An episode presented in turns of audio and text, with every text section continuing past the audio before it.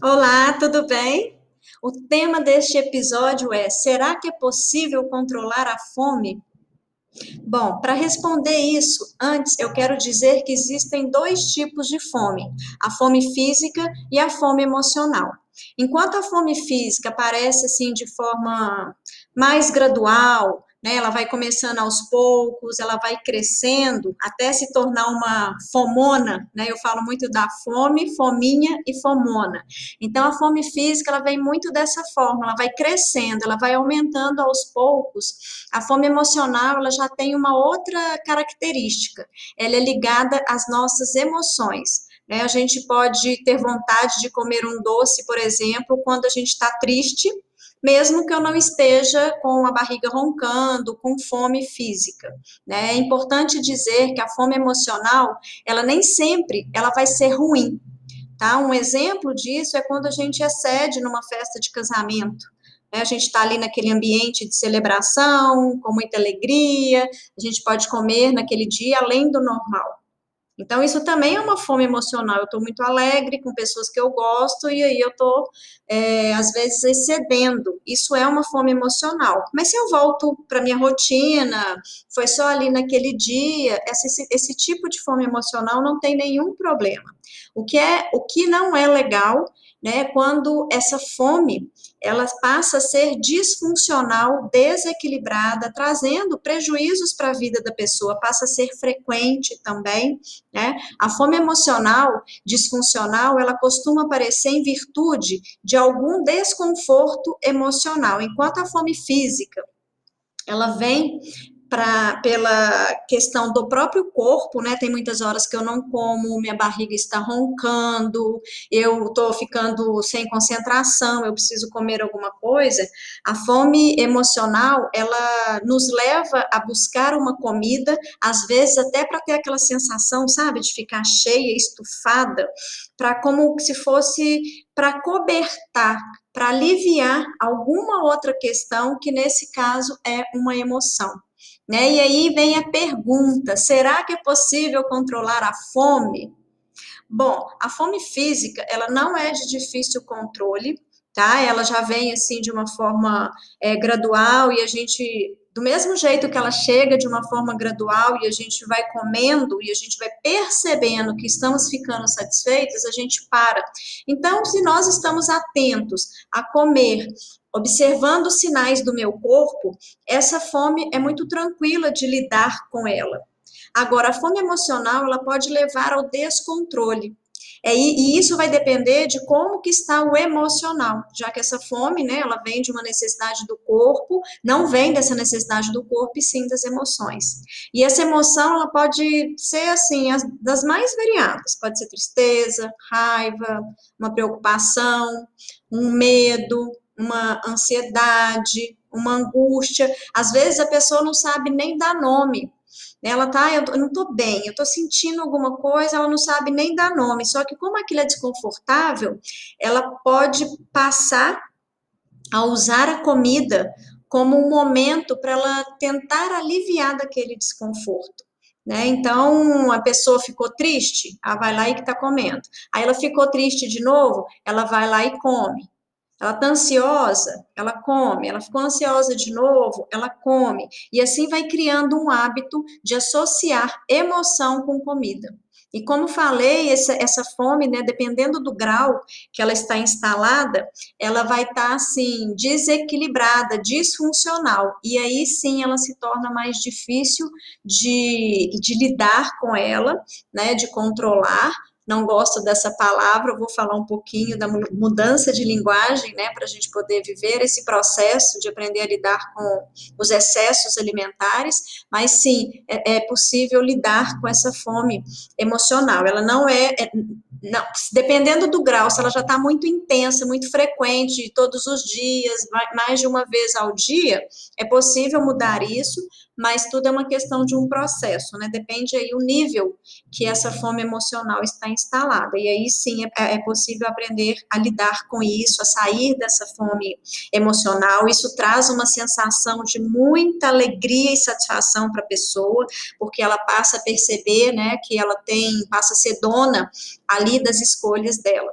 E tem uma coisa interessante aí, porque a fome emocional, ela não é suprida por qualquer comida.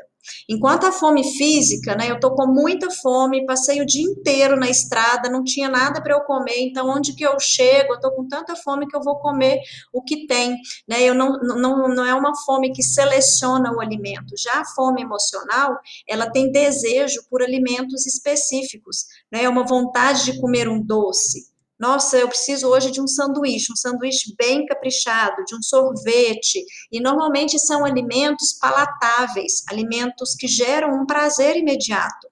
E por serem comidas palatáveis é, e quase sempre de alta densidade calórica, é comum o aumento de peso e uma sensação de perda de controle. Né? Então a pessoa vai repetindo, cada vez que ela fica triste, ela vai lá e come, e vai comendo, e depois ela, ou, ou uma ansiedade, porque tem gente que come só quando está ansiosa. Se está triste, ela não come, ela perde a vontade de comer. Tem gente que qualquer emoção, seja ansiedade, preocupação, tristeza, uma angústia, um medo, independente do desconforto emocional, ela vai procurar comida. Então, isso também é muito individual. Né? Mas o que a gente sabe é que normalmente ninguém busca uma maçã, uma banana quando está nessa fome emocional. Normalmente são esses alimentos mais palatáveis, são os alimentos que contêm açúcar e que contêm gordura e que eles ativam um sistema de recompensa do cérebro, gerando ali um prazer. E para quem está emocionalmente desconfortável, tudo que, é, que ela quer sentir bem, né? A pessoa não está legal, ela está angustiada, por exemplo, ela não quer estar tá com aquela angústia, né? A gente não quer ficar sentindo as coisas que não são legais. Então, é comum fazer esse gancho entre comida e emoção. E aí a pessoa vai desenvolvendo cada vez mais esse, essa fome emocional. Tá? E o fato é que a raiz da fome emocional não é a comida. A pessoa não, o problema dela não é a comida, a princípio. O gerador, o principal causador é a emoção. Né? Então, a raiz é uma emoção desconfortável e aí ela busca um recurso e esse para aliviar e esse recurso é a comida. Então, muitas vezes a pessoa fica assim, nossa, eu preciso fazer uma dieta.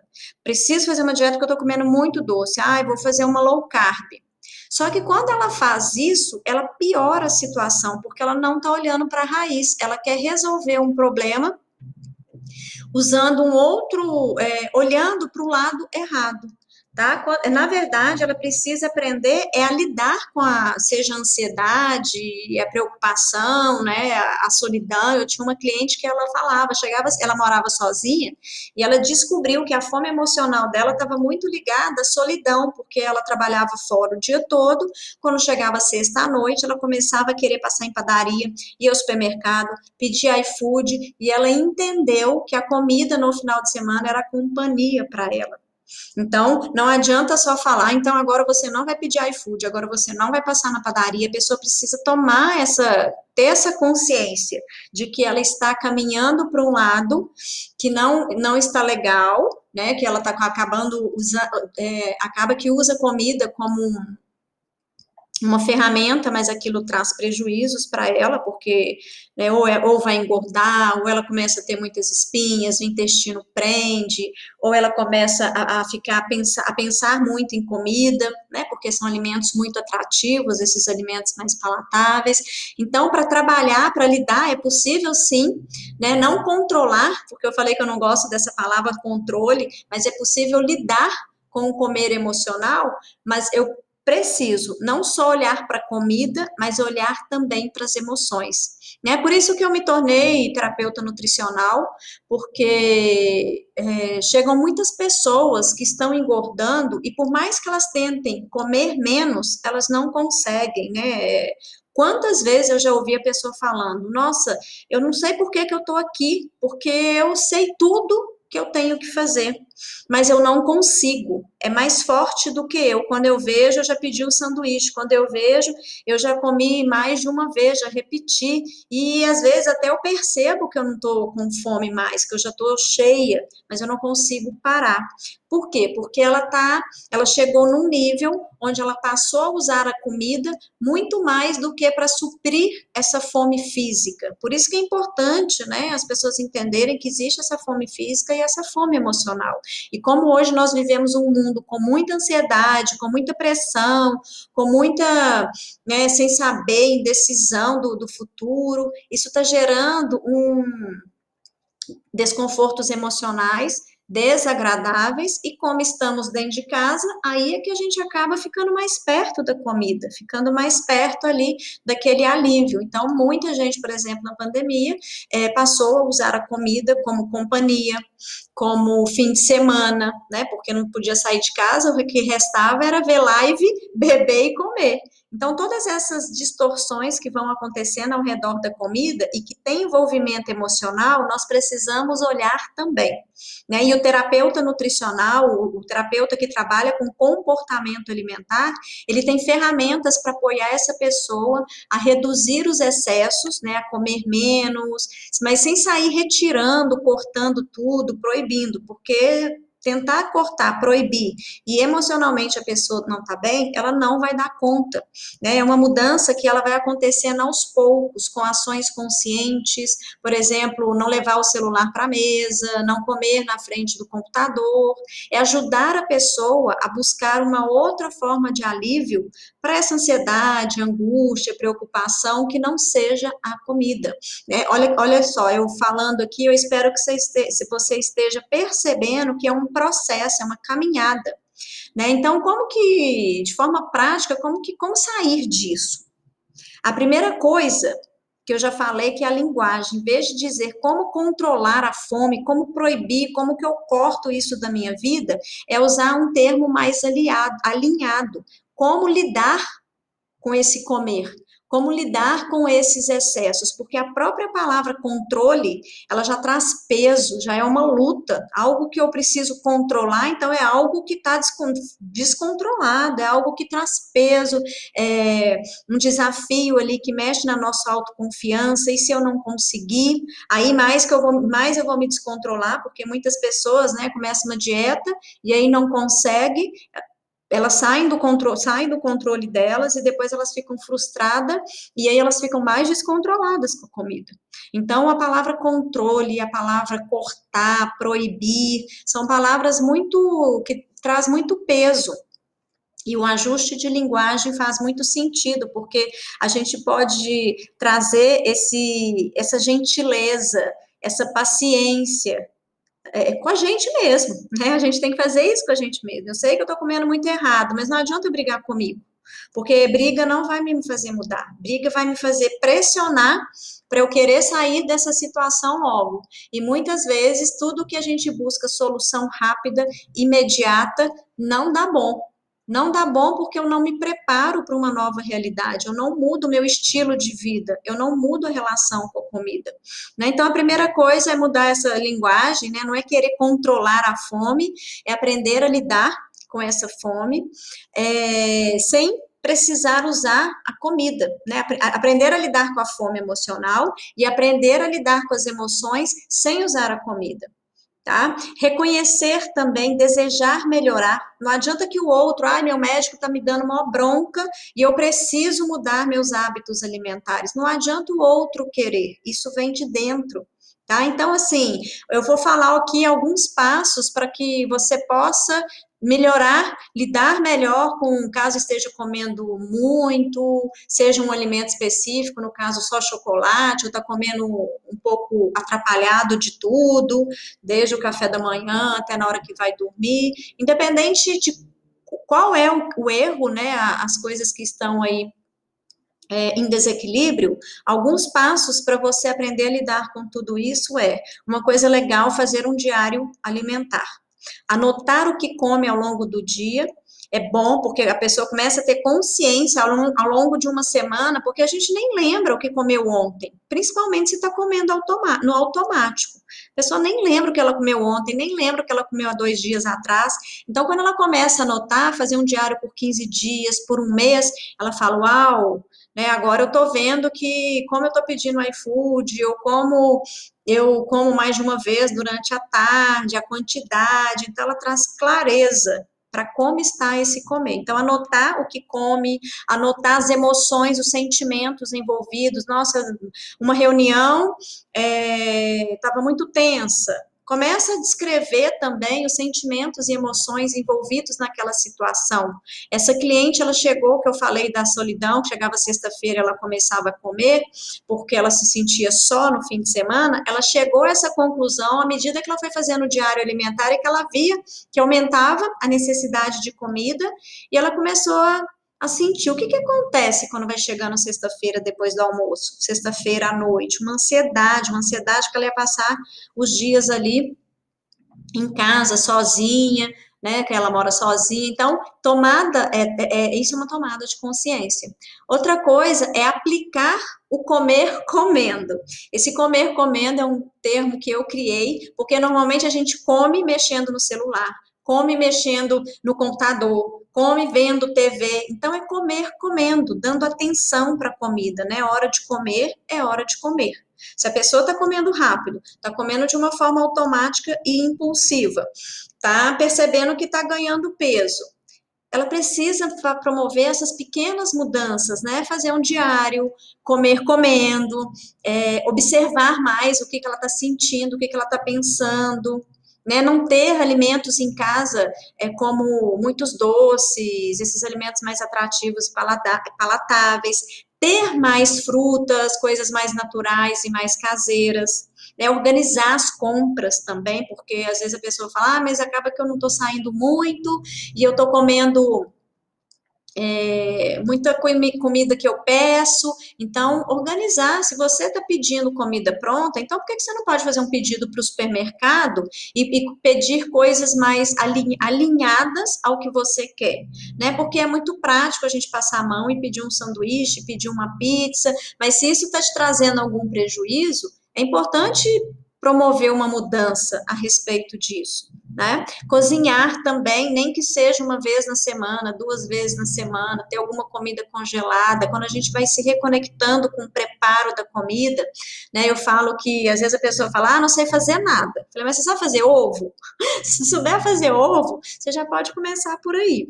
Então, ir para a cozinha, entrar em contato com a comida, em vez de pedir um sanduíche, Tenha um hambúrguer congelado que você mesma pode fazer, compra uma carne moída e congela alguns bifes de alguns hambúrgueres. Tenha um pão congelado e você mesma vai preparar o seu sanduíche. Isso já é uma mudança para onde que você quer chegar que é passar a comer menos, provavelmente, a comer com equilíbrio, a emagrecer, né? Outra coisa importante é dormir e movimentar o corpo. Tem os hábitos, né, que não são diretamente ligados, diretamente ligados à alimentação, mas que estão totalmente conectados, que é o sono e a atividade física. Quando eu estou dormindo melhor, quando eu estou exercitando o meu corpo, eu, eu diminuo, desativo aquele estado de estresse, de ansiedade, eu melhoro a minha sensação corporal, o meu bem-estar, e isso também reflete na alimentação. Aí, assim, naturalmente, aos poucos, é, você passa a comer melhor, passa a ser dona das suas escolhas. É um processo que é gostoso, ele, ele não, não precisa ser doído. Ah, eu quero emagrecer, estou desesperada. Eu falei, nossa, primeiro vamos mudar essa necessidade, esse desespero, porque isso vai te levar a buscar ações que não vão levar para onde você quer. Você vai sair comprando tudo quanto é chá, shake, tratamento, querer fazer tratamento estético para poder livrar logo desse corpo que está te incomodando. Não, vamos entender melhor em profundidade por que, como você chegou aí. Porque eu preciso entender o que fez a pessoa chegar ali. Se ela mudou de emprego e aumentou a ansiedade, aumentou o trabalho, isso ela teve menos tempo para cozinhar, ela passou a comer mais rápido na frente do computador, não adianta ela fazer um tratamento estético, ela fazer é, dois meses de personal, fazer uma dieta radical, se ela não está mudando isso. Porque quando ela parar com tudo isso, né, com tratamento estético, com personal, com uma alimentação ali que é monótona, né, normalmente a dieta é algo muito restrito, não tem tantas opções. Quando ela sair disso, ela não aprendeu a lidar com o trabalho que continua sendo estressante, com muita pressão. Então eu falo que a gente tem que aprender a trocar o pneu do carro com o carro em movimento. Né? Eu tenho que aprender a comer mesmo que o meu ambiente hoje ele esteja muito com pouco tempo, com muita pressão, com muito estresse. A gente pode começar mesmo que esteja eh, nesse ambiente. Só que também você tem que ser gentil com você de não se, é, como é que fala, exigir. Né? Se você está tendo pouco tempo para dedicar ao seu emagrecimento, então entenda que você vai emagrecer um pouco mais devagar. Você não está conseguindo fazer atividade física, você não está conseguindo cozinhar, né? Mas você já pode melhorar alguns hábitos. Isso é muito legal. E as pessoas começam a ficar tão felizes quando isso acontece, porque elas vão conseguindo, conquistando autoconfiança. Chega uma hora que as pessoas falam assim, Ju, eu nem lembro mais que eu quero emagrecer. Eu já estou percebendo assim tanta mudança, eu já estou tão mais tranquila, eu já não fico pensando em comida, ou então eu não nem lembro a última vez que eu comi macarrão, sendo que eu estava comendo macarrão duas vezes por semana. Ela começa a envolver com o processo e não com o resultado, porque o emagrecimento é o resultado, é o final. Então a pessoa vai se envolvendo ali com o dia a dia, com um passo de cada vez. Isso diminui a ansiedade, isso deixa ela menos é, tensa, né? Menos tira ela do controle de ter que emagrecer logo. Então é muito comum eu também escutar isso. Nossa, eu tô, tô bem, eu vou falar que eu quero emagrecer, mas está indo devagar e eu tô muito satisfeita. E quando a pessoa fala, né, que ah, agora eu vi uma, vesti uma blusa que ela não estava fechando, isso para mim já foi uma alegria, porque eu não fiz dieta, eu não precisei ficar pesando, eu não precisei ficar fazendo loucuras, foi de uma forma muito natural. Então a pessoa vai, ela vai se conectando às coisas que ela vai conquistando no ritmo dela, no passo a passo dela tá bom? Desejo imensamente que essa reflexão contribua para você melhorar a sua relação com a comida. E se você quiser saber mais sobre o meu trabalho, você pode acessar o Instagram, e o meu Instagram é ju.nacaba. Então é isso, fique bem, você é incrível!